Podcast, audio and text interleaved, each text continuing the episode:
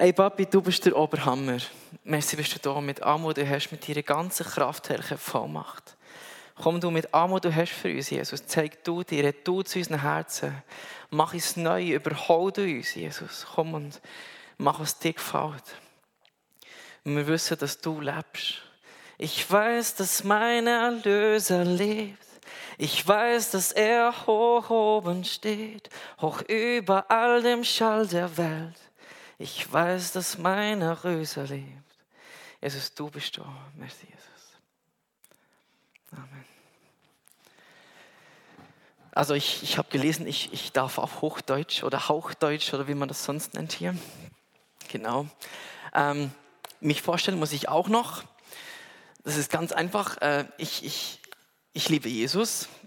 Dann, das ist meine wunderbare Frau, ist wirklich meine bessere Hälfte seit über zehn Jahren.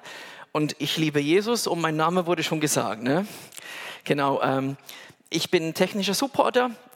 Ich habe früher Roboter und so Quark programmiert. Jetzt mache ich für Gas, Wasser, Stromzähler. Wenn, die, wenn man die nicht mehr über Funk oder über das Internet auslesen kann, dann rufen sie mich entsetzt an und ich mache dann, dass es wieder geht. Genau, das ist mein Job. Ähm, und daneben, also daneben ist eigentlich falsch, also meine Hauptleidenschaft ist wirklich das Königreich Gottes, ist, dass er kommt und dass wir seine Dinge tun können. Dasselbe, was Jesus gemacht hat, dass wir das heute einfach wieder machen. Ähm, die Frage kam schon, ja, wie kommst du denn hierher? Und das ist eine gute Frage. Ähm, ähm ich kenne den wunderbaren Mann da vorne. Wir haben uns zwar nur ganz knapp noch kennengelernt gehabt in der, in der Pfingstgemeinde Langtal, weil ich mich hatte Gott damals in eine andere Gemeinde geführt gehabt. Das hatte aber nichts mit ihm zu tun. Wirklich nicht. Und obwohl ich eigentlich nur noch halb in der Gemeinde war, das war damals das Passion, der Film ist rausgekommen und die Diskussion ging wieder hoch, ob man den jetzt sehen darf als Christ oder nicht. Und ich wusste, wusste dass, dass René gesagt hat, ich gehe den Film gucken. Passion, ne? Und ich dachte, ja, wenn der das macht, dann darf ich das wahrscheinlich auch. Ne? Also, ähm, und ich habe ihn gefragt, du René, darf ich mit dir mitkommen? Und da hat er einen Satz gesagt, das ist über all die Jahre ist mir das nicht mehr aus dem Kopf gegangen.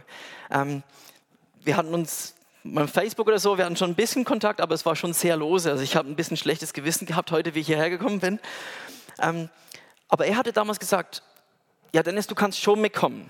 So, eigentlich nicht, aber du kannst schon mitkommen. Das ist einfach, du musst wissen, ich werde im Kino sein und ich werde mit meinem Herr, mit meinem Heiland alleine da sein.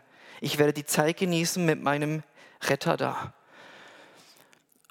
Und das hat irgendwas mit mir gemacht, weil ich hatte die Beziehung mit Jesus nicht. Und ich war zu stolz dann, um zu fragen, weil viele andere zuvor, wenn ich die gefragt habe, wie baut man denn diese Beziehung mit Gott, haben sie angefangen zu singen, so, lies deine Bibel, bete jeden Tag, bete jeden Tag. Genau. Und, und ich war dann zu stolz, um zu fragen, aber ich weiß, dass mich das, das hat, ich habe mir das gewünscht. Ich wusste, dieser Rönne, der, der liebt diesen Jesus. Und das merkst du auch. Also ich meine, das authentischste Halleluja, was ich gehört habe, kommt definitiv von diesem Mann. Wir waren, ich war auch schon nicht mehr in der Gemeinde, aber meine Eltern waren noch da und dann sind wir in die Skiferien gegangen. Ne? Und ich, ich habe mich so gefreut, ich hatte so neue Funcover. Und wir sind dann hoch, durch den Nebel hoch und alle anderen dachten wohl, ja, schlechtes Wetter, wir gehen erst am Nachmittag, da kann man den Halbtagspreis nehmen. Und wir sind morgen früh hoch, ganz nach Sasfe nach oben, unter die breiten Pisten. Ne? Und vielleicht wirklich nicht übertrieben, vielleicht 10, 20 Nasen. Da oben war niemand. Schöne neuer Schnee da. Und er fährt da runter mit seinen Kafern und mitten auf der Piste, Halleluja! Und ich hinterher. Und irgendwann knallt sie ihn auf den Latz, riesen Staubwolke. Und ich bin so ein bisschen erschrocken hingefahren, alles gut. Und er grinst mit seiner Brille, da ist überall Schnee drauf. Ne? Und dann kommen so zwei, so ein älteres Ehepaar, was so, die, die, die, richtig oldschool, fahren die da einen Hang runter, halten so an bei uns. Also, der sind so, der sind schon zwei Blöffer. Ihr seid schon zwei Poser, ich weiß das. das hat, genau. Und äh, also ich hatte das Vorrecht, mit vielen tonne, äh, tollen Männern und Frauen Gottes schon äh, Kontakt zu haben. Und äh, meine, mein Bob Hazlett, über die ich prophezeit, oder Janet Brand oder Randy Clark, das, das geht schon ab. Aber die Prophetie, die mich am längsten begleitet und immer wieder wirklich pusht, ist das von Christine. Ich weiß nicht, ob sie das hier gemacht hat. Sie hat bei uns immer so Bilder gemalt. Zum Unti-Abschluss gab es das. Und das hatte damals null Bedeutung. Also das haben wir nicht gesehen und sie hat gesagt, das ist was, was noch, noch, noch rauskommt. Und über die Jahre kam das immer wieder. Und ich hoffe, ihr wisst, was ihr hier für ein Geschenk habt mit diesen tollen Leuten. Genau. Deswegen bin ich da. Ich habe gemerkt, ich war in Hombrechtikon und ein paar Wochen später warst du da, auch über Heilung teachen, irgendwie sowas. Das war, wir sind immer so knapp aneinander vorbeigeschrammt und jetzt sind wir wieder mal da. Cool. Ich mache heute mal alles falsch. Ist okay? Also eigentlich habe ich ganz tolle, tolle äh, so PowerPoint-Songs und so. Das machen wir heute nicht machen wir heute nicht. Ihr könnt nämlich alle mal eure Bibeln raussuchen. Wozu schläft, nehmt man die sonst mit? Das ist nicht nur ein nettes Accessoire. Auch wenn es hübsch ist. Ja, mein Stift will am Boden. Der, der, der will nicht. Genau. Ihr könnt zum Markus gehen. Und ganz am Schluss, also wahrscheinlich ist es einfacher, wenn ihr einen Lukas sucht und dann eins zurückblättert. Markus 16, 15. Geht hin in die ganze Welt und predigt das Evangelium der ganzen Schöpfung. Und spätestens hier hätte ich wahrscheinlich schon wieder abgeschalten. Genau. Ähm, und hier ist das Evangelium der ganzen Schöpfung. Und so habe ich das bis jetzt immer verstanden gehabt. Ne? Das ist die gute Nachricht. Wir bringen das Evangelium raus. Und ich dachte, das ist ein Wort, was wir Christen erfunden haben. Ich dachte, ja, das ist, das ist die gute Nachricht, Jesus ist für uns gestorben. Und ja, das stimmt. Was ich nicht wusste, dass es das Wort vorher auch schon gab. Jetzt könnt ihr an den Anfang von Markus gehen. Also Markus 1 ist am Anfang, komischerweise. Ne? Und da, 1.1, äh, Markus 1.1 steht, Anfang des Evangeliums von Jesus Christus, dem Sohn Gottes. Okay? Und 14 und 15 noch, ähm, Nachdem Johannes gefangen genommen worden war, kam Jesus nach Galiläa und predigte das Evangelium vom Reich Gottes. Die, die Zeit ist erfüllt, das Reich Gottes ist nahe gekommen. Tut Buße und glaubt an das Evangelium. Komisch, wenn er da schon von der guten Nachricht spricht, obwohl es dann eigentlich das Buch noch nicht gibt und Jesus noch nicht gestorben ist. Das hat einen Grund. Das Wort Evangelium, und ich kann das nicht auf Griechisch sagen, das müsste jemand fragen, der das weiß. Ich kann das nicht. Ähm, aber das gab es vorher schon. Wenn nämlich ein neuer Kaiser von den Römern gewählt wurde, so Intronisation nennt sich das Fachwort, glaube ich, dann heißt es auch, hört das Evangelium vom neuen Kaiser. Das ist ein neuer Chef am Staat. Hey, ab jetzt ist eine neue Zeitrechnung. Ab jetzt wird vieles neu. Post euch raus, jetzt wird alles anders. Und wisst ihr, was die Frechheit hatten? Die hatten sich äh, Fis Divis genannt. Das steht auf der Münze, wenn du mal so eine römische Münze findest, da steht Fis Divis drauf. Das heißt Sohn des Vergöttlichten. Hm.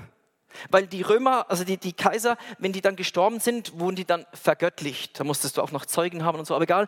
Die wurden dann vergöttlicht und dann waren sie Sohn des Vergöttlichten. Und da kommt dieser Jesus und sagt, ich bin der Sohn Gottes. Das ist das Evangelium. Und spannend ist, die haben wirklich eine neue Zeitrechnung gehabt. Ich meine, dass wir heute den Juli haben, ist von Julius Caesar. August von Augustus. Das hat einen Grund, auch die Reihefolge und so. Und dann kommt Jesus und sagt, neue Zeitrechnung und wir teilen unsere Zeit in vor und nach Christus. Das passt irgendwie. Ne? Das schien Gott wichtig zu sein. Da kommt, ich bin der neue Chef hier. Und dann sagt er, na, zuerst mal, wie kann das aussehen? Ähm, wir kommen in Stanz, ne, das habe ich noch nicht gesagt, genau. Und da waren wir auf eine Geburtstagsparty eingeladen. Und ich hatte null Bock, dahin zu gehen. Eigentlich hätte ich lieber mit meiner Frau ein bisschen irgendwelche doofen Serien geguckt. Ich weiß, nicht so sinnvoll manchmal. Aber manchmal tut das gut. Und dann sind wir dahin und meine Frau hatte dann irgendjemand getroffen, war da am Tisch und ich wollte mir was zu trinken holen. Und an der Bar drehe ich mich um mit meinem Getränk und sehe dann so an, der einen, an meinem Tisch sitzt eine junge Frau, die ich nicht kannte. Und in Stand zu der Zeit konnte ich eigentlich fast alle Jugendlichen. Also ich, ich hatte so 350 Leute, die Jesus nicht kennen, hatte ich da in meiner Gruppe drin. Das waren meine Freunde.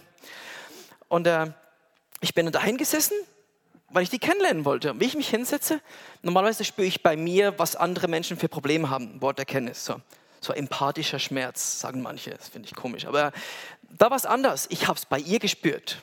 Und deswegen habe ich wahrscheinlich ein komisches Gesicht gemacht, so, hast du da manchmal Kopfschmerzen? Und sie, ja. Sag ich, darf ich dafür beten? Ja.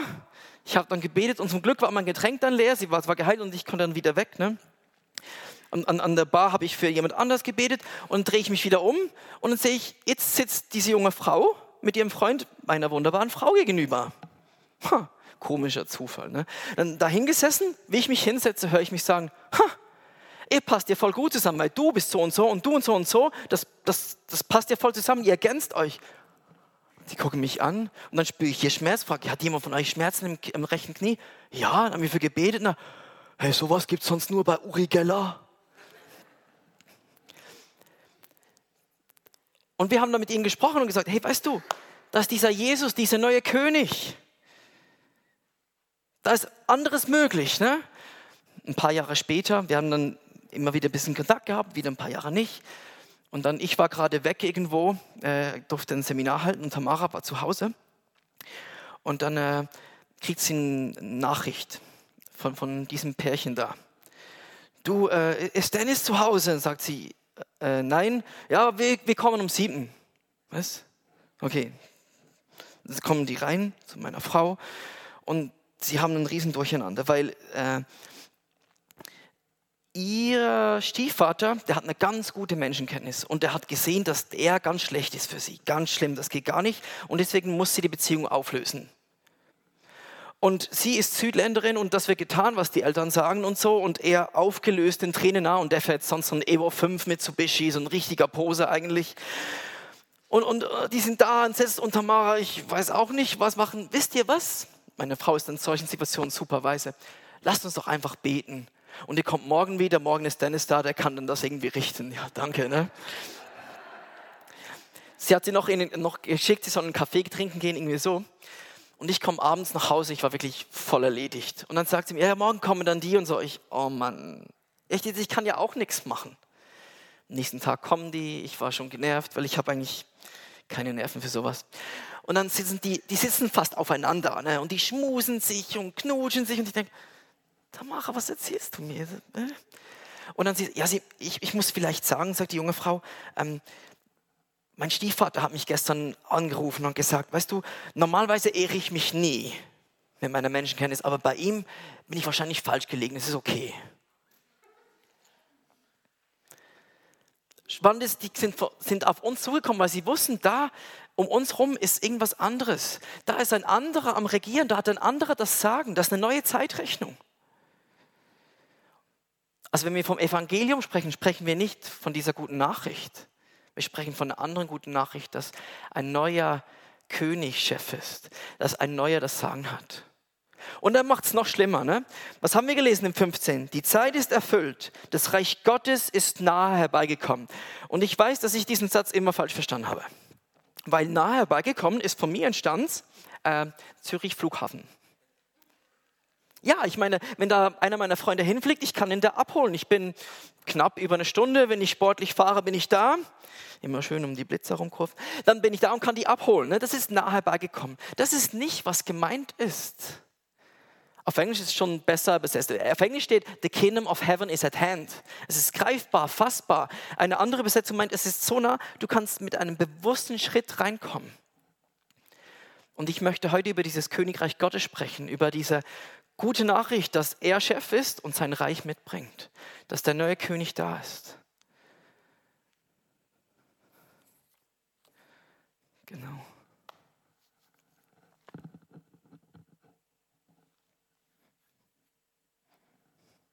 Ja, vielleicht nochmal zum Evangelium zurück. Also, auch wenn Paulus dann zum Beispiel im Kolosser im, im 2,15 greift er das auf. Da sagt er, er hat triumphiert und die Feinde ent, entwaffnet und öffentlich zur Schau gestellt. Das lesen wir einfach so. Ne? Das ist vom selben Ding, von dieser römischen Kultur, weil wenn einer dieser Kaiser gekommen ist und den anderen besiegt hat, hatten die alle entwaffnet, die haben die in Karren gemacht, zum Teil nackt, das ist auch nett, und dann haben die die durch ganz Rom gezogen, öffentlich zur Schau gestellt. Die haben sie mit ver, vergorenen alten Früchten abgeschossen und faulen Eiern und sie ausgelacht auch Paulus greift dieses Bild auf. Und ich meine, wenn einer gewirkt hat auf dieser Welt wie äh, wie wir das sollten, glaube ich, dann war das er. Also er hat auch diesen Ding aufgegriffen. Und dieses Königreich Gottes heißt es, Gewalttätige reißen es an sich. Ne? Und das heißt, seit Johannes dem Täufer ist es angebrochen und Gewalttätige reißen es an sich und es bricht sich mit Gewalt Bahn. Ich habe mir immer gefragt, äh, wo denn? Und ich behaupte, ich weiß wo. Nämlich als, als Jesus getauft wurde, heißt es, der Himmel zerriss und der Heilige Geist kam wie eine Taube runter. Und dann ging Jesus dann in die Wüste und dann fing sein Dienst an. Und ich habe früher immer gebetet, was im Jesaja 64 steht, nämlich, ach, dass du den Himmel zerreißt und herniederkommst. Was, wenn das seit da eigentlich erfüllt ist? Dieses Königreich Gottes angebrochen ist. Dieses Königreich Gottes sich mit Gewalt Bahn bricht, mit uns mitkommt. Und wir jetzt aber gefordert sind, das aktiv anzustoßen. Und doch haben wir manchmal diesen toten Wal mitten in der Gemeinde. Ne? Also, oder diesen toten Elefanten. Und wir denken, ja, aber irgendwie nicht. Dennis, du hast gesagt, da geschieht eigentlich sein Wille, da ist ein neuer König. Und wieso dann nicht? Und darüber möchte ich heute sprechen. Wir werden Stories angucken, wo Gott was getan hat und wo es schwierig war.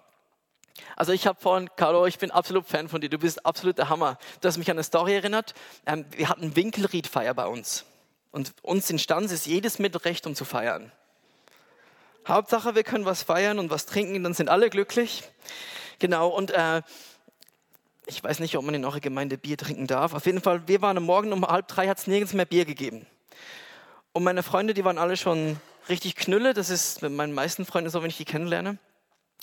Und äh, nennen, wir ihr, nennen wir ihn Patrick. Ich habe Patrick kennengelernt, weil der war auch auf der Suche nach Bier.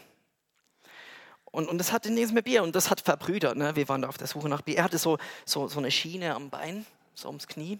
Deswegen bin ich drauf gekommen. Und äh, ich habe aber nicht für ihn gebetet, weil, weil wir waren auf der Suche nach Bier. Wir, wir mussten Prioritäten setzen. Und äh, wir haben dann irgendwo noch eine Bar gefunden, wo es ein ganz ekliges Bier gab. Und äh, genau, aber wir waren glücklich. Sie haben dann betrunken auf dem Tennisplatz gepennt und ich bin nach Hause. Und jetzt denkst du vielleicht, ja, aber Dennis, was bringt es das? Ne? Du hättest auch für den beten müssen. Wieso hast du es nicht gemacht? Also ich habe kein Helfersyndrom. Ich muss niemand über die Straße führen, der das nicht braucht. Und auch Jesus hat nicht jeden geheilt, den er getroffen hat. Ich meine, Apostelgeschichte 2 oder 3 ist es, da liegt der, der, der Lahme am Boden und, und Johannes und Petrus heilen den. An dem ist Jesus hunderte Male vorbeigelaufen. Das ist in der schönen Pforte. Da haben sie schon, als sie Jesus erstmal in den Tempel gebracht hatten, als Zacharias, Zacharias glaube ich heißt er, gesagt, jetzt kann ich sterben, meine Augen haben den Herrn gesehen. Das war auch in dieser Pforte, der ist da viele Male vorbeigelaufen und hat nie geheilt. Also ich habe keinen Stress, ich mache was, wie du es vorhin gesagt hast, ich versuche zu tun, was ich den Vater tun sehe, wie das Jesus gemacht hat. Auf jeden Fall, am nächsten Donnerstag war diese ganze Gruppe, die ich da kennengelernt habe und die dann auf dem Tennisplatz gepennt hat, die waren da bei uns in der Stube. Ich war so ein bisschen, ja, ich hatte schon ein bisschen Angst um unser Parkett. So, falls da einer, ja, so hinkostet oder so. Weil der eine ist auch gekommen, der hat so sein, sein, sein eigenes Kiste Bier hat er mitgebracht gehabt und hat die getrunken, einfach eins nach dem anderen hingestellt, Etikette ausgerichtet. Und als er dann fertig war, hat er wieder gepackt und ist wieder gegangen. Das war ein bisschen eine skurrile Situation. Auf jeden Fall, die ganze Gruppe war da. Ja, das eskaliert dann auch. Ne? Dann plötzlich gucke ich in den Gang in unserer Wohnung und da steht äh, nennen wir ihn Sandro, ne? Sandro da und der, hey Dennis, bist du auch da? Und ich, äh, ja, willkommen in meinem Vietnam, ich wohne hier. Ah, also das, die, die haben dann auch ihre Freunde einfach eingeladen, da hatte ich dann nichts mehr mit zu tun. Auf jeden Fall, mein Freund mit der Schiene, ne, der war auch da. Und ich, ja, jetzt haben wir Zeit, ne? Und, und Bier haben wir auch gefunden, deswegen kann man jetzt beten. Darf ich für dein Knie beten? Und er, ja klar, also Schmerzen habe ich keine, aber du kannst beten, dass die Schwellung weggeht. Und ich, ja, na, Handpuff, gebetet und wie sie sehen, sehen sie nichts. Und ich bringe allen Leuten bei, hey, Heilung kann auf drei Arten kommen. Ne? Es kann sofort auf der Stelle, pff, super, gibt es keine Fragen, nur Antworten. Dann musst du nur sagen, nicht aus dem Rollstuhl rausreißen, der Rest ist klar. Das zweite ist, ein bisschen besser oder ansteigend besser werdend. Da kannst du auch nochmal beten, hat Jesus auch gemacht. Und das dritte ist Heilung beim Weggehen. Und das ist nicht nur eine nette Ausrede, liebe Leute. Ich weiß, es klingt manchmal so, ne? du betest, nichts passiert. Ja, es kann sein, dass du beim Weggehen geheilt wirst. Jesus hat das auch gemacht. Hat für zehn Leprakranke gebetet und dann heißt unterwegs zum Priester sind sie geheilt geworden. Ne? Ich habe das nicht vergessen. Ich habe mich nur aufgeregt. Ah, Jesus, das wäre jetzt eine Chance gewesen. Wieso, wieso ist es nicht passiert? Und, äh. Genau. Nächsten Tag kriege ich ein SMS. Hey, krass, Mann, ich sehe meine Kniescheibe wieder. Die habe ich ewig nicht mehr gesehen. Cool. Zwei Wochen später ist er im Spital mit dem gleichen Knie. Und ich gehe eigentlich siegessicher dahin, um für den zu beten. Ne? Ich werde wieder fast ohnmächtig. Ich vertrage das nicht. Das ist so ein Schlauch gewesen, wo das Zeug so rauslief. Es war ganz eklig. Also mit mir im Spital ist es immer so ein bisschen eine Sache, weil dann brauche ich dann plötzlich Hilfe, wenn ich wieder umgekippt bin. Das ist kein Witz jetzt. Auf jeden Fall, äh, ich bete für den und nichts passiert. Und ich gehe da jeden Tag hin, zwei Wochen lang. Während dem Spital ging ich dahin, betet, nichts passiert. Außer, dass seine Schwester mich im Facebook geerdet hat, auf Geheiß der Mutter. Gucken, was das für eine ist, weil so lieb kann gar keiner sein. Der muss irgendwas im Schilde führen. Genau. Und da war eigentlich der Kontakt dann auch fertig und ich dachte, ah Jesus, das hast du jetzt echt schlecht gemacht, weil, also wieso hast du das nicht gemacht? Das geht ja gar nicht. Das wäre jetzt so eine Chance gewesen. Jetzt haben wir keinen Kontakt. Wahrscheinlich denkt er, du kannst nichts und so, du bist doch der neue König, was läuft? Ich habe ihn getroffen am Karneval, eben feiern. Ne? Er so mit Freundin im Arm, Blondine. Und, und ich so, seine Freundin ist doch Brünette. Also es war nicht seine Freundin, für die, die nicht mitgekommen sind. Und ich so, hey Adi, alles klar? Äh, hast du nicht eine Freundin? Und der, ja, ich weiß, aber sie hat so schöne innere Werte. Er hat so gemacht, das, genau. Und ich, Alter, du weißt, was ich davon halte, du bist alt genug. Und der, ja, ich weiß, ich muss wieder mal zu dir zum Beten kommen. Und dann kommt ein Freund von ihm dahergelaufen, so ein dahergelaufener, und, und sagt so, und er sagt zu ihm, guck, das ist der, der damals zu mir im Spital beten gekommen ist. Ach, das warst du. Moment, also er hat, obwohl nichts passiert ist, hat er das seinen Freunden erzählt. Der hat nicht erzählt, dass er geheilt wurde, sondern hat, also das ein paar Wochen zuvor, sondern er erzählt, dass ich jeden Tag da war. Lösen wir uns von diesem Gedanken, wie Gott wirken muss. Einfach, wir beten und der Rest muss er machen. Ich war mit Marx auf der Straße, das, er sagt, Pray your best prayer and the rest is up to him. Bete dein bestes Gebet und der Rest ist ein Gottes Problem. Und dennoch kann er was machen daraus. Oder wir waren auf, der, auf einem Zug von Langtal nach Stanz mit meinem Bruder. Und mein Bruder hatte damals, gut, er hat wieder lange Haare, damals auch lange Haare und so ein bisschen langer Mantel an und so. Und im, im Zug, im Abteil gegenüber, war so ein Kerl. Und schmuddelig ist eine Liebebeschreibung. Da hatte so ein T-Shirt an, so Metal mit halbnackten Frau drauf und so und auch lange Haare. Und genau. Und er hat zuerst so Selbstgespräche geführt zu einem anderen Abteil und dann plötzlich hat er uns angesprochen und ich muss das nicht wiedergeben, was er gesagt hat, das war komisch. Und er ist mit uns mitgekommen. Wir haben nicht mit dem gequatscht, er ist auch mit uns mitgekommen. Und in Stanz im Bahnhof saßen da zwei junge Frauen. Und ich gehe dahin, ey, habt ihr den letzten Zug verpasst und wartet auf den ersten? Nein, nein, wir quatschen einfach nur. Und dann äh, haben sie mitgekriegt, dass mein Bruder und ich Musik machen und dann sind sie mit uns mit nach Hause gekommen, morgens halb eins. Also ich würde meinen Töchtern das voll verbieten. Wirklich, und der andere kam auch mit, also da komische drei Gestalten und die gehen mit uns mit. Und dann sind wir in der Stube und wir, mein Bruder hat zuerst gespielt und dann ich und in meinen Songs, äh, ich, ich singe da, Jesus, danke, dass du so viel für mich bezahlt hast. Und denke ich, das kann man komisch verstehen weil unser Christianesisch manchmal hilft nicht. Und ich bin dann plötzlich im Stress und sage, ja, weißt du, Evangelium, ne? Wir glauben, dass Jesus heute noch lebt und dass er heute noch wirkt und so. Und das hast du dann davon, sagst ja, da kannst du für mein Knie beten. Schon wieder, wie Carlo, ne? Und, und sie so, ja, es ist, äh, die Kniescheibe war gebrochen, die ist schon geheilt, aber immer wenn ich Sport mache oder mich hinknie, habe ich Schmerzen. Naja, Käse, jetzt hast du es davon, ne? Hand drauf, kurz gebetet und ich hatte wirklich, ich habe es nur gemacht, weil ich musste ja jetzt, ne? Nach Gebet, ich sage Amen und sie, ah ja, das ist gut. Ich dachte, echt jetzt? Ihre Freundin daneben, die hatte schon fast Tränen in den Augen. Und ich hatte so einen Satz im Kopf. Frag sie, ob sie wissen, wieso Jesus sterben musste. Und das hat mir nur Sinn gemacht, weil sie haben vorher gerade erzählt, dass sie in der katholischen Unterweisung waren. Und die glauben, dass wie wir, dass Jesus für uns gestorben ist. Aber ich habe dann gefragt, ja, weißt du, wieso Jesus sterben musste? Nee. Da haben wir von vorne bis hinten alles erzählt. Ne? Morgen halb sechs mussten wir die fast rausschmeißen. Davor hat der andere äh, äh, Kerl, der mitgekommen ist, plötzlich auch noch aufgestanden. Ich habe auch noch was zum Beten. Und wir dachten, boah, jetzt kommt irgendwie, er hat Krebs oder so. Ne? Mein Daumen tut weh. Genau. Gebetet, das war dann auch gut. Aber das Spannende war, am nächsten Tag im Facebook, hey, Facebook ist ein wichtiges Tool, wenn du anfängst, mit Leuten unterwegs zu sein, die Jesus nicht kennen. Ne, die schreiben da freiwillig, wenn sie nicht gut gehen, dann kannst du mit denen Kontakt haben, super. Du kannst dann gucken, wie es weitergeht, du kannst mit denen Kontakt halten. Auf jeden Fall, sie schreibt dann, Wunder geschehen, ich hab's gesehen. Darunter die Freundin, ich hab's auch gesehen, das war krass mit deinem Knie. Der Papi hat uns wohl wirklich gerne. Ich bin gesprungen vor Freude in der Stube, weil ich hatte das vorher auch nicht so oft erlebt gehabt. Eine Stunde später bist du auch schon mal aus dem McDonald's, aus dem Big Mac rausgekommen. Das war mein Vergleich. Du bist auch nicht automatisch ein Christ, wenn du in der Kirche bist. Bist auch nicht ein Big Mac, wenn du im McDoof bist. Ne? Also, also die haben wirklich jedes Wort aufgesungen gehabt. Kennt ihr den nicht? Zu schnell. Okay, aha. Ich dachte, ich bin der Berner. Ihr wisst, was ein Berner sagt, wenn er eine Schnecke auf der Hand hat. Er bist so ein Zabli. Genau. genau.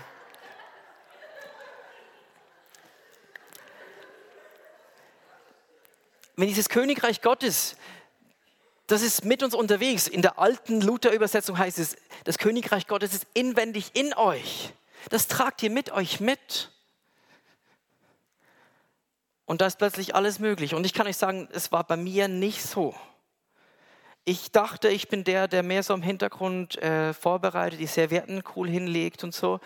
Und das ist nicht schlecht, gar nicht falsch verstehen. Ne? Ich dachte einfach, ich bin mehr so, ich, ich arrangiere das und mache die Bühne bereit, dass dann die anderen auf die Bühne gehen können.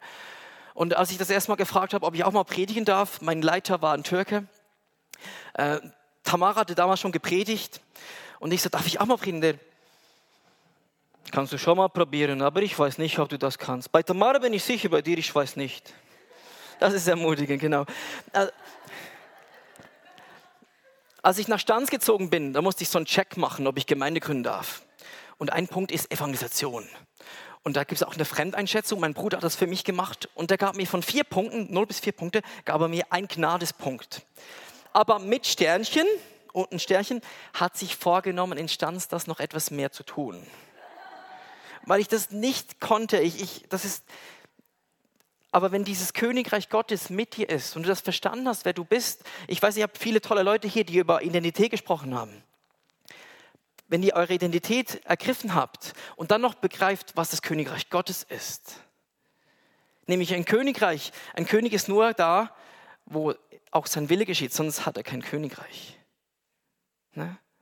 Dein Reich komme, dein Wille geschehe wie im Himmel so auf Erden. Ich weiß, das habt ihr tausendmal gehört, das ist wirklich was gemeint ist.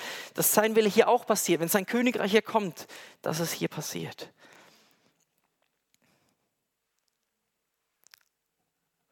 Ich weiß noch nicht, wo ich durch soll. Königreich Gottes ist auch mehr als nur Gemeinde. Königreich Gottes ist, ich habe gemerkt, ich war in der Buddha Bar, also das ist die Bar da. Ich war da dreieinhalb Jahre jeden Freitag oftmals, eigentlich hatten wir die Abmachung, dass ich zu Hause sein muss, wenn es hell wird. Es tut mir leid, Schatz, das habe ich wirklich regelmäßig nicht geschafft. Und, also, und der Rauch war richtig schlimm. Also nach dem Duschen hast du immer noch nach Rauch gestunken. Es war, war ja schon rauchfrei eigentlich, aber das in Nidwald funktioniert das nicht. Das äh, ist wirklich schlimm, egal. Und ich bin dahin, weil ich, ich hatte, eigentlich wollten wir mit einem Team gründen, aber die sind alle nicht mitgekommen. Und wir wussten nur, Jesus hat uns dahin geschickt, also machen wir das. Und, und ich hatte dann niemand. Und was machst du denn? Ich habe mir dann einfach den dunkelsten Ort gesucht und das war die Butterbar.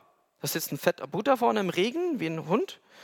Entschuldigung. Und Jesus ist drin und rockt seine Bar. Ist ein bisschen armer Kerl. Auf jeden Fall, ich bin da rein und ich kannte ja niemanden. Also hole ich mir ein Bier an die Bar. Auf Jesus, auf Jesus, auf Jesus, auf Jesus. Was? Ah, hier bin ich wohl richtig. Ne? Und habe angefangen, mit den Leuten da ja, zu quatschen. Da ja, ein, das ist einer der wenigen, der aggressiv wurde. Der war richtig schlimm. Also so fest, dass die Leute, die Jesus nicht kannten, sich für mich eingesetzt haben und ihm gesagt haben, also so darfst du nicht mit Menschen umgehen.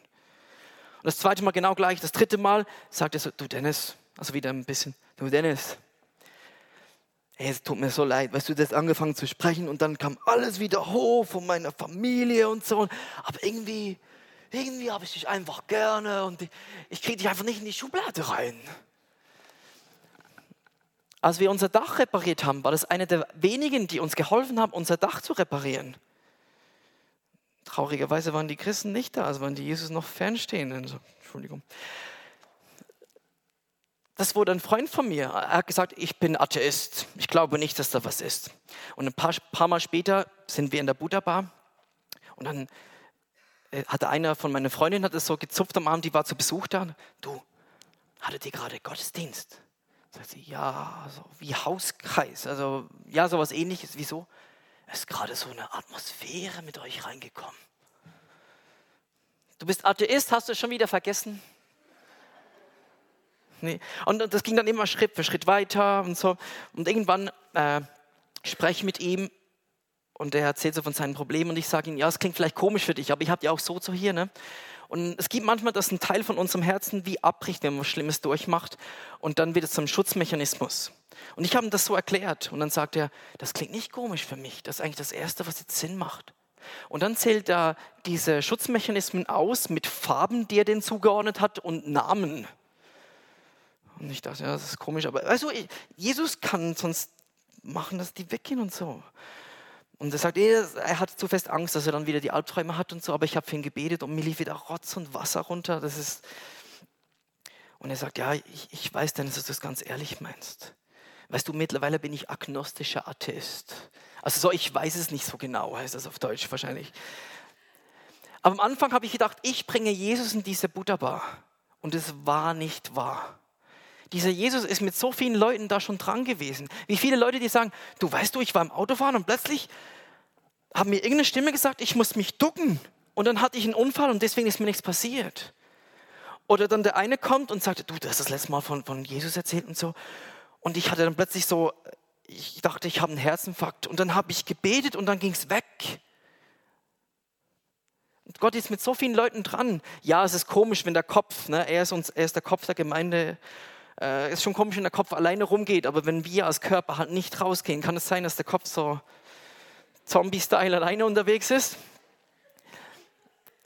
Aber Königreich Gottes ist mehr als Gemeinde. Ne? Und dann ist es nicht nur die Vineyard oder Pfingstgemeinde oder Krishona, sondern der ganze Leib Gottes und dann kommt die Gemeinde. Ähm, wisst ihr eigentlich, dass bei euch voll viel los ist? Also das Erste, wir haben davor noch kurz gebetet, ich, hab, ich war zu spät, Entschuldigung. Ähm, man sagt jetzt sonst im Negativen, weißt du, ihr habt einander verdient. Ne? Ähm, das ist hier positiv gemeint, ihr habt einander verdient. Ihr wisst gar nicht, wie gut ihr zusammenpasst, um dieses Königreich zu bauen. Ich habe so wie Dominosterne gesehen, ihr passt wirklich wunderbar, ihr habt einander verdient. Das ist, ja, dann das nächste ist, wieso? Ich, also es kam wirklich sau schnell das Ganze. Ähm, ich habe so einen Brief gesehen, der schon offen war. Ich habe gesehen, ihr macht so ein Prophetieseminar. Äh, ihr habt eine Offenbarungssalbung, die hier ist. Das hat auch gleich getriggert mit meiner Gabe der Geistunterscheidung. Also das ist wirklich cool. Dann, ich glaube, ihr habt hier äh, Sachen, die wirklich über Generationen weitergehen. So Familiensachen, die dann wirklich weitergehen wird. Das finde ich wirklich cool. Ihr habt auch die Gabe, dass die nächste Generation dann weitergehoben wird. Das habe ich im Worship gesehen. Das ist wirklich cool. Ihr werdet das ganz hammer hinkriegen. Dann, ihr habt hier eine Gabe. Ich habe es wie ein Flugzeug gesehen, was ein U-Boot abwirft. Was denn das jetzt schon wieder? Ich glaube, ihr habt die Gabe, Leute wirklich in die Tiefen Gottes reinzustürzen. Ihr helft ihnen, dass sie wirklich da mitten auf dem Mariengrund, auf die Tiefe gehen. Und dann noch was, äh, erschreckt nicht, wenn Leute zu euch kommen und erstmal der Sturm über sie hineinbricht. Ich habe so einen Hurricane gesehen und dachte, oh, was ist das jetzt wieder Negatives und so. Aber es ist wie, es gibt Leute dann, die kommen hier hin und die kommen in den Sturm und irgendwie fällt, fällt alles von ihnen runter, weil das so richtig rüttelt an ihnen. Aber in der Mitte ist wie so ein, so ein die Esoteriker würden von einem Portal reden. Ich weiß, es klingt komisch. Also es ist wie so ein Zugang zu Gott, wo die dann hochgezogen werden. Erschreckt nicht, wenn Leute hier hinkommen und irgendwie fällt gerade ihr ganzes Leben voneinander. Ihr werdet ihnen helfen können, dass sie gerade stehen und mit Gott zusammen vorwärts gehen können. Also ihr habt hier wunderbare Zutaten, dieses Königreich Gottes zu bauen. Das ist der Oberhammer.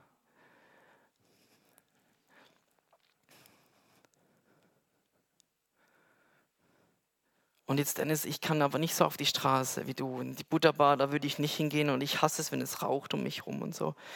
Das ist kein Problem, das kannst du auch auf Arbeit machen. Es braucht einfach ein bisschen mehr Eier. Also, ich war eben Programmierer, ne? Hinter mir ist eine Presse, da werden so Teile gestanzt. Da drüben ist ein Handling. Genau, da drüben ist ein Roboter und alle ein riesen Durcheinander. Und da kommt der eine, nennen wir ihn, äh, nennen wir ihn Hans. Hans kommt und sagt, hey, ich habe so eine Salbe gekauft für, für, für Timmy, weil der hat so ein äh, Neurodermitis dass die dem hilft, sage ich, der würde mich besser für sich beten lassen, das äh, ist ja nicht gesund. Aber der will nicht, dass ich für ihn bete, ich war so ein bisschen genervt, genau. Und dann sagt also kannst du für mich beten. Kramt so sein Knie nach vorne und da ist hier wie so ein, so ein Buckel dran. Aber ich, ich war nur im Stress, weil mein Chef ist hier um die Ecke 10 Meter. Ne? Projektleiter hier, der könnte hinsehen. Also ich nur Hand drauf, gebetet, weg, weg, und ich habe mich dann aufgeregt, oh Dennis, du hast wieder alles falsch gemacht. Du musst zuerst seinen Glauben fördern und dann, er ist Muslim, das heißt, du musst ganz bewusst im Namen Jesus beten, dass er das weiß, dass es Jesus war. Ich war im Riesenstress. Ne? Am nächsten Tag kommt er und ich habe ihn nur gefragt, weil ich den Leuten sagen, sie müssen fragen, ob es besser geworden ist. Ich habe gefragt, und ist es besser? Und der, nein, nein, aber wir beten dreimal. Okay. Wir haben dann noch zweimal gebetet und dann sagt er, Frage ich wieder, und wie ist es? Sagt er, es ist gut, ich habe kein Wort geglaubt. So viel zu den Gläubigen. Ne? Bill Johnson sagt ja immer so nett, ne? der, der Heilige Geist ist gefangen in ungläubigen Gläubigen. Er merkt, dass ich es nicht glaube, ne? kam wieder sein Knie vor und der Buckel ist weg. Und er hatte zwei oder drei Operationen, das hat alles nicht geholfen. Und er hatte immer Schmerzen und so. Ja, wir haben es heute mit den Knien, merke ich. Ne? Carlo, du bist schuld. Du bist schuld. Genau bei ihm beschweren. Und dann sagt er, weißt du, am Wochenende werde ich mit meinem Kind Fußball spielen gehen. Das konnte ich ewig nicht mehr. Montag kam er und ich war schon fast sicher, dass es nicht, dass es wieder wer getan hat, weil ich, ich, ich meine, ich bin so ein schlechter Mensch, das, das wird sicher nicht hinhalten und so. Frage ich, und wie war's? Warst du Fußball spielen? Und der nein. Und ich, oh Mann, ich wusste, es klappt nicht. Ich war sechs Stunden shoppen mit meiner Frau. Also ich bin mir fast sicher, das geht unter Extremsportart.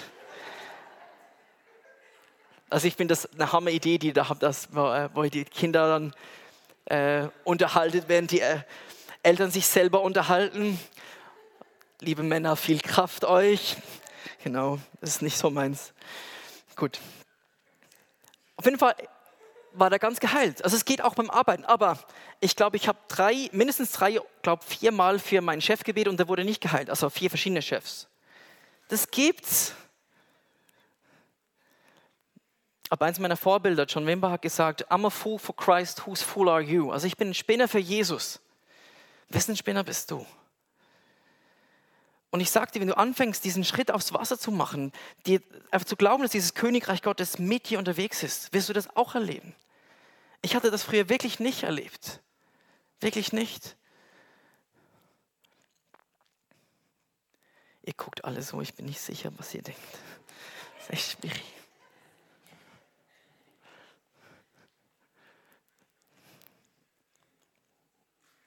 Möchtet ihr noch eine Story hören? Ich bin nicht sicher, was ich machen soll. Es tut mir sehr leid. Normalerweise bin ich richtig strukturiert. Ich weiß, es glaubt ihr mir nicht. Nee, wir beten nochmal, okay? Dank Jesus bist du da. Dank Jesus, dein Königreich jetzt hier ist. Ja, jetzt weiß ich wieder, was macht. Gut. Genau, wir hatten ja von diesem toten Wal. Den hatte ich ganz vergessen. Wir haben auch Dinge erlebt, die nicht cool waren. Tamara und ich, wir waren schwanger. Und ja, wir waren schwanger. Das ist eine gute Ausrede, um zu essen. Also ich habe dann so, er muss zunehmen, ich muss abnehmen, heißt es doch oder so. Ne? Er, ich glaube, Jesus hat eine Garage angebaut gehabt zu der Zeit. Ähm, und es war Hammer, ne? weil äh, wir haben es eigentlich drauf angelegt und das muss beim ersten Mal eingeschlagen haben. Und äh, dass wir nach Stanz gezogen sind, war wegen einem Traum. Und im Traum, da waren wir noch nicht zusammen. Facebook-Status wäre gewesen, es ist kompliziert, war unser Beziehungsstatus damals. Ähm, und da hatte Tamara ein Töchterchen an der Hand Und es war hinter dem Haus, wo wir dann gelebt haben. Und ich hatte keine Ahnung, wo Stanz ist und alles. Auf jeden Fall, long story short. Ähm, ich wusste, dass sie schwanger wurden, das wird meine Tochter sein. Auf die habe ich mich schon lange gefreut. Ne, das war irgendwie vier, fünf Jahre her, wo ich den Traum hatte. Ich wusste, jetzt kommt diese Tochter. Ne?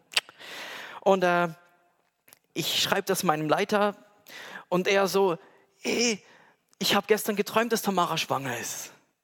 Das ging von Anfang an so, ne? Und dann kommt Tamara und plötzlich sagt, du Dennis, wir müssen sie so nennen. Und ich, Schatz, das kannst du voll knicken. Wir haben eine Liste von Namen, ne? Und zuerst kommt der andere Name und der zweite ist dann Zoe. Und dann sie so, nee, ich, weißt du, ich habe ich hab das Kind auf dem Arm gesehen. Und dieses Leben, Zoe bedeutet das übernatürliche Leben, was Gott uns schenkt. Wir müssen sie so nennen. Ich, ah, spätestens bei der Geburt bist du abgelenkt, dann regel ich das. Kannst du vergessen. Und von Anfang an war das so. Und dann, äh, sechste Woche, äh, kriegt sie Blutung. Wir gehen zum Arzt natürlich. Ne? Und der sagt, ja, sechste Woche müsste das Herz schlagen, das schlägt nicht. Nicht gut. Und du musst dir vorstellen, das war in der Zeit, wo eigentlich jeder geheilt wurde auf der Straße, wenn ich gebetet habe. Also als wir nach Stanz gezogen sind, das hat irgendwie, ich verstehe nicht alles, was passiert, aber das hat so einen Gunstschub bei Gott ausgelöst. Das war einfach puh, Hammer. Genau. Und mir uns war einfach klar, ja, unsere Tochter wird leben. Das war keine Frage.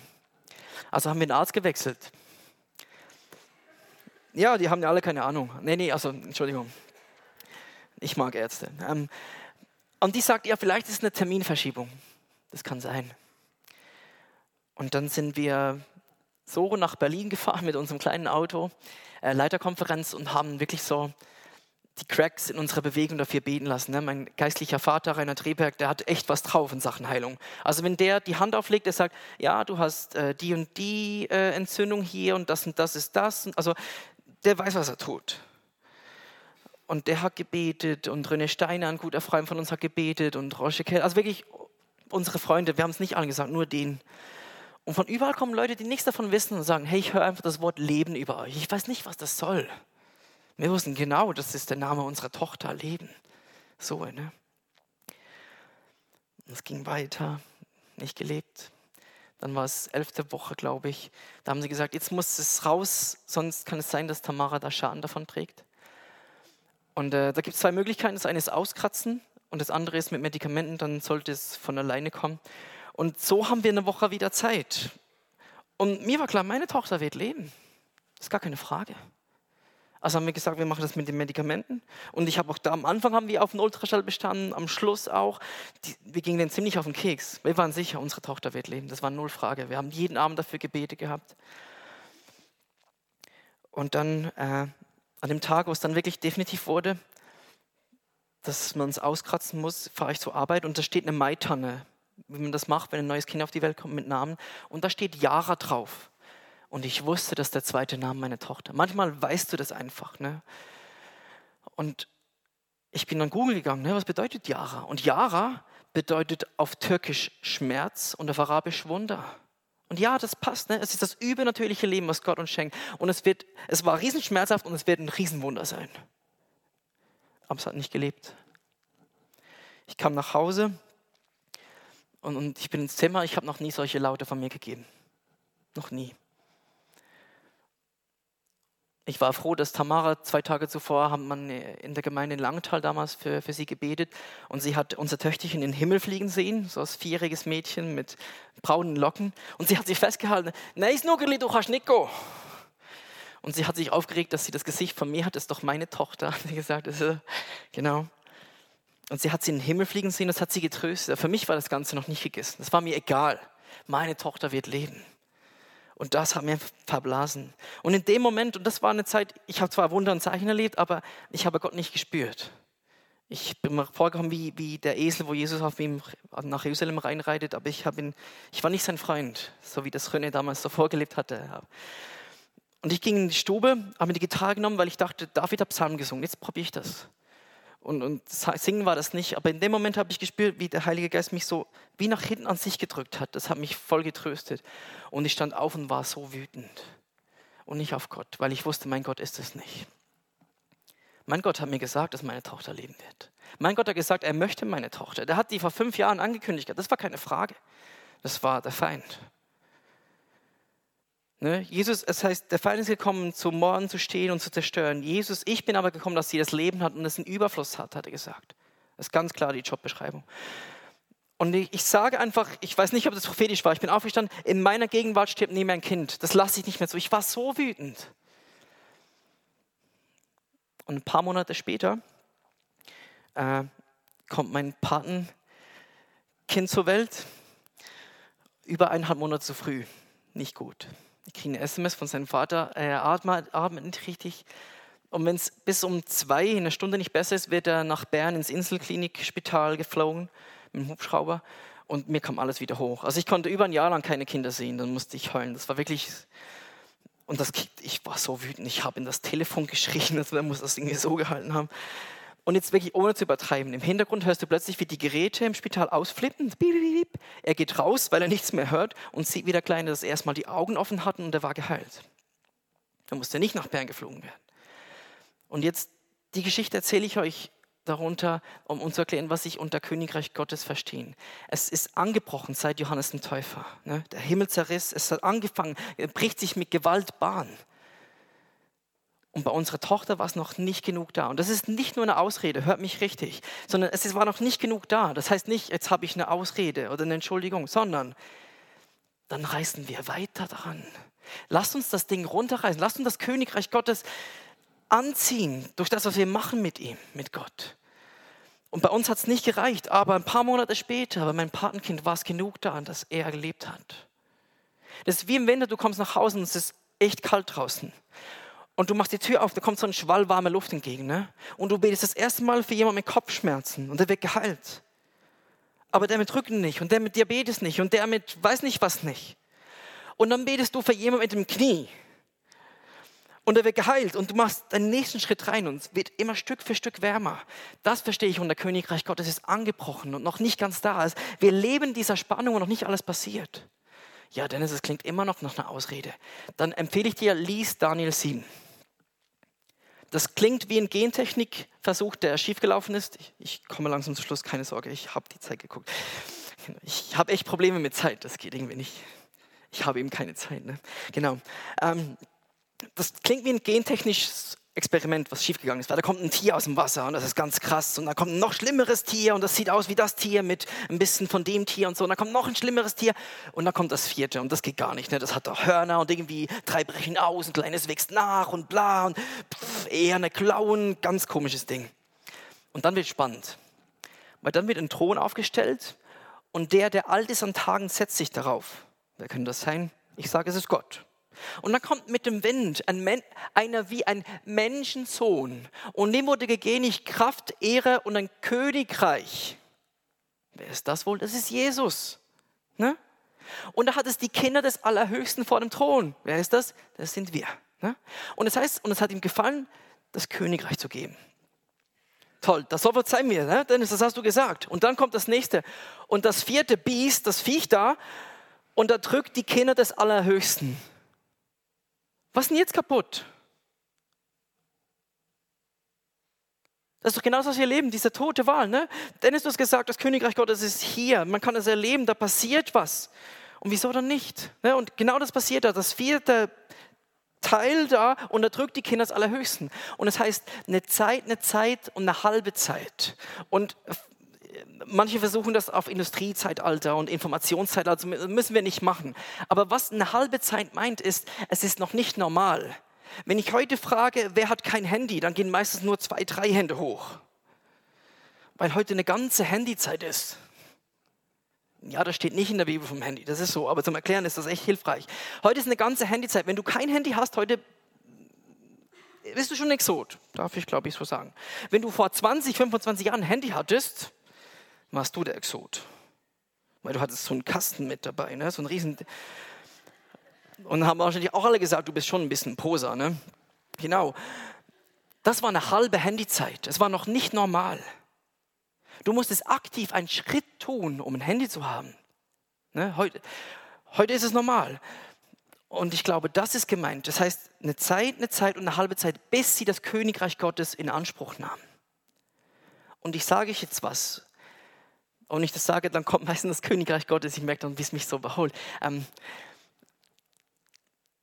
glaube, es ist ein Vorrecht, heute zu leben, wo noch nicht jeder geheilt wird. Ich weiß, es klingt komisch, ne? Es ist ein Vorrecht. Ich glaube, ein paar Generationen später, spürt ihr, wie es kommt? Ein paar Generationen später werden die zurückkommen und sagen, hey, hey, früher haben die für Knie gespätet und das wurde nicht immer geheilt. Hey, die hatten noch Glauben, nee. Ich kann euch was sagen, im Himmel werden wir nicht mehr glauben können. Im Himmel wissen wir, da müssen wir nicht mehr glauben. Du wirst im Himmel Gott nicht mehr beweisen können, dass du glaubst. Das ist ein Riesenvorrecht, heute zu leben, wo, wo es noch ein Riesenrisiko ist, für jemanden zu beten, wo du die Dinge tun kannst. Und ich stelle mir vor, im Himmel, wie soll ich das erklären? Ich freue mich zu sehen, wo die Salbung überall durchgeflossen ist. Wenn, ich, wenn, wenn wir im Himmel sind, dann werden nämlich Röne und Christine werden gucken und die werden sehen, wie ihr Salbungs- und Segenstrom noch eine Ecke machte über Dennis und da so einen Fächer aufgemacht hat. Wir werden so einen riesen Fächer sehen, wo unsere Salbung durchgegangen ist. Ich meine, um das zu erklären, äh, Peter Helmsmann mag von ihm halten, was man will. Das war, der hat Musicals gesungen, Hair, so mit langen Haaren und ja, ausschweifender Lebensstil. Und da sind drei oder zwei Frauen mit Halleluja-Knoten vorne dran. Und er bekehrt sich deswegen. Und ich bin nicht mal sicher, ob die das wissen, dass er sich wegen ihnen bekehrt hat. Die werden im Himmel erschrecken, wenn sie sehen, wie viele tausend Leute durch sie eigentlich zum Glauben gekommen sind. Ne? Also ich glaube, im Himmel werden wir so sehen, wie unsere Salbung, unser Segenstrom so durchgegangen ist. Und heute können wir richtig Weichen stellen. Heute können wir, in dieser Zeit jetzt können wir, wenn wir da reinpressen, wir können den, König, wir können den Himmel runterreißen, wie das die nach uns, ja, vielleicht sich wünschen würden, so viel auswirken zu können. Okay, wie viel habe ich noch? Darf ich noch eine Story? Okay, sonst müsst ihr sagen. Ich liebe Storys zu erzählen. Ich habe einen Song gesungen, I Will Fear No Evil. Der hat mich gerettet. ähm, wir hatten den mal auf einer Konferenz gehört und da hatte äh, Catherine Scott hatte den gespielt gehabt. Und eigentlich erstaunlich, weil mir hat ein Song gefallen, aber ich habe ihn nie selber gespielt oder irgendwie gehört oder so. Und das war über ein Jahr her. Und dann musste ich von meinem Chef, hat mich wohin geschickt zu Mikana, also genau, äh, die machen so Würste da und so. Und ich musste da so ein Palettentransportsystem umprogrammieren. Und ich wurde da hingeschickt, morgens um 10 war ich da, das kurze Änderung, zwei Stunden, dann kommst du zurück. Und äh, ich komme da an und die, ja, wir können nicht abstellen, weil sonst mehrere hundert Leute nicht mehr arbeiten können. Ich glaube, 500 Nasen hätten dann nicht mehr arbeiten können. Und ich, ja schön, wann kann ich dann? Ja, ab fünf. Na toll, also du wartest den ganzen Tag. Und dann fängst du an und äh, normalerweise im Programm, wenn du programmierst, hast du so Kommentare, das ist dafür und das ist jenes. Und das war nichts beschrieben. Das war ein riesen Spaghetti-Code, sagt man dem, ne? ein riesen Durcheinander. Und ich habe dann versucht, das zu machen und plötzlich lief nichts mehr. Und wegen meiner Anlage gehen auch andere acht Anlagen nicht mehr. Und das Ganze kannst du dir vorstellen mit so 35 Grad. Du hast den Geschmack vom Landjäger in der Nase, so richtig beißend. Das war meine private Hölle. Das war echt schlimm. Mein Chef ruft an, und wieso bist du noch nicht fertig? Der macht mich da zur Schnecke.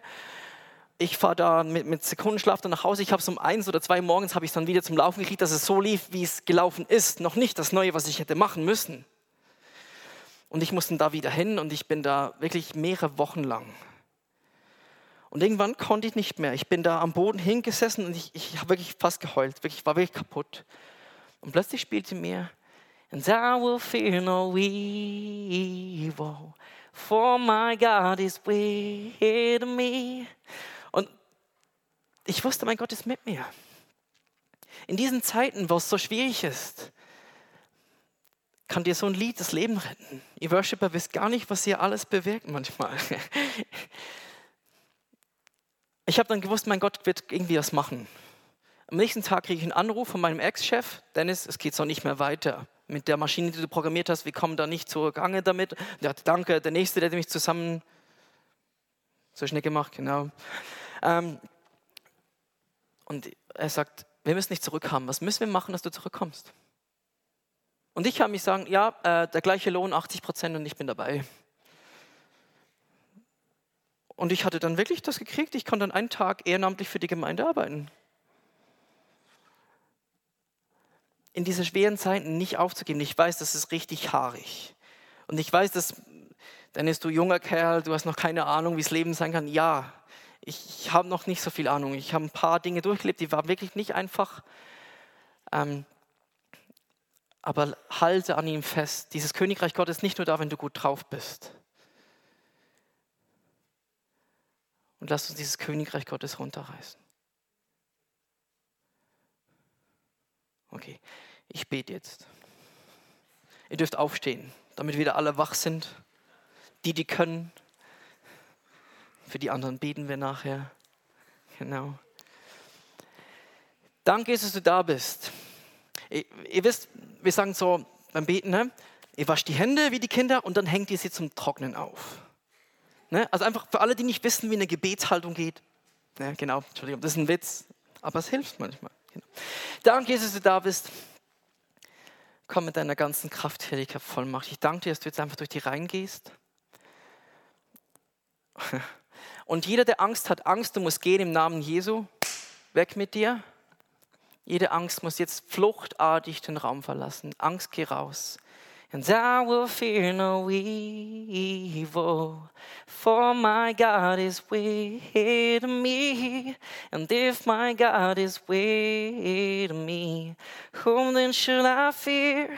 Whom then shall I fear? Und danke, dass du da bist und wirklich das wahr machst, was in Jesaja 41, 13 steht. Danke. Hab keine Angst, du kleiner Wurm. Ich nehme dich an deiner rechten Hand und führe und leite dich. Jede Angst muss gehen. Ich danke dir, dass du kommst und du unsere Gedanken aussortierst und jeden falschen Gedanken, nämlich gefangen unter der Gehorsam Jesu Christi, von wegen Gott kann mich nicht brauchen und bei allen anderen, aber bei mir nicht, das muss weg im Namen Jesu. Ich danke dir, dass jeder Druck weggeht, jetzt von das selber machen zu müssen, dass die, die auf der rechten Seite beim Kopf diesen Druck spüren, Druck geht's weg. Ich danke Jesus, dass wirklich einfach dein Zeichen mit uns unterwegs ist, dass die Leute anfangen, dich zu sehen, weil du mit uns bist. Und sie merken, da ist dieser neue König, dieser Sohn Gottes ist mit uns da. Ich danke Jesus, dass du unsere Taschen füllst. Und ich bitte dich, Jesus, dass du jedem hier drin schenkst, was du mir geschenkt hast, ihm mehr schenkst, wie du mir geschenkt hast, und ihm mehr schenkst, wie ich das für mich wünsche, Jesus mach mich arbeitslos, Jesus. Ich bitte dich, dass du wirklich kommst und einfach jeden dahin katapultierst, wo du ihn haben möchtest, Jesus. Mache, mache uns staunend, was du mit uns machen kannst, nicht nur mit den anderen. Mach uns staunend, was du für Berge einreißen kannst, dass vor dir doch die Berge zerschmelzen, Jesus. Und all diese Dinge, die so schwierig sind, diese schwierigen Situationen, da setzen wir jetzt einen Punkt hinten dran und sagen, jetzt ist mal ein Punkt, jetzt ist fertig im Namen Jesu. Ich spreche in deine Situation, sage Sturm, gib Ruhe und verschwinde. Und ich danke dir, Jesus, du kommst, dass wirklich dieses, diese Connection, dieser, dieser Zugang zu dir wirklich wahr ist. Dass Leute, die hier sind, die so ein Hurricane umwindet werden, wo alles wirklich sich entblättert, alles da voneinander fliegt, dass du sie wirklich direkt zu dir ziehst, Jesus, dass sie dich noch tiefer kennenlernen dürfen, Jesus. Und ich segne diese Gemeinde. Ich segne deine Gemeinde, Jesus, die du, wo du die Hand an an, die, an den Arm gelegt hast und den Puls spüren kannst. Hier, wo der Puls pocht in dieser Gemeinde. Weil hier ist Leben, hier ist Leben im Überfluss. Und dieses Leben spreche ich in euch hinein und den Frieden von Jesus, den er versprochen hat, der jeden Verstand übersteigt, Frieden, wie die Welt nicht geben kann, spreche ich in euch hinein. Im Namen Jesu. Amen.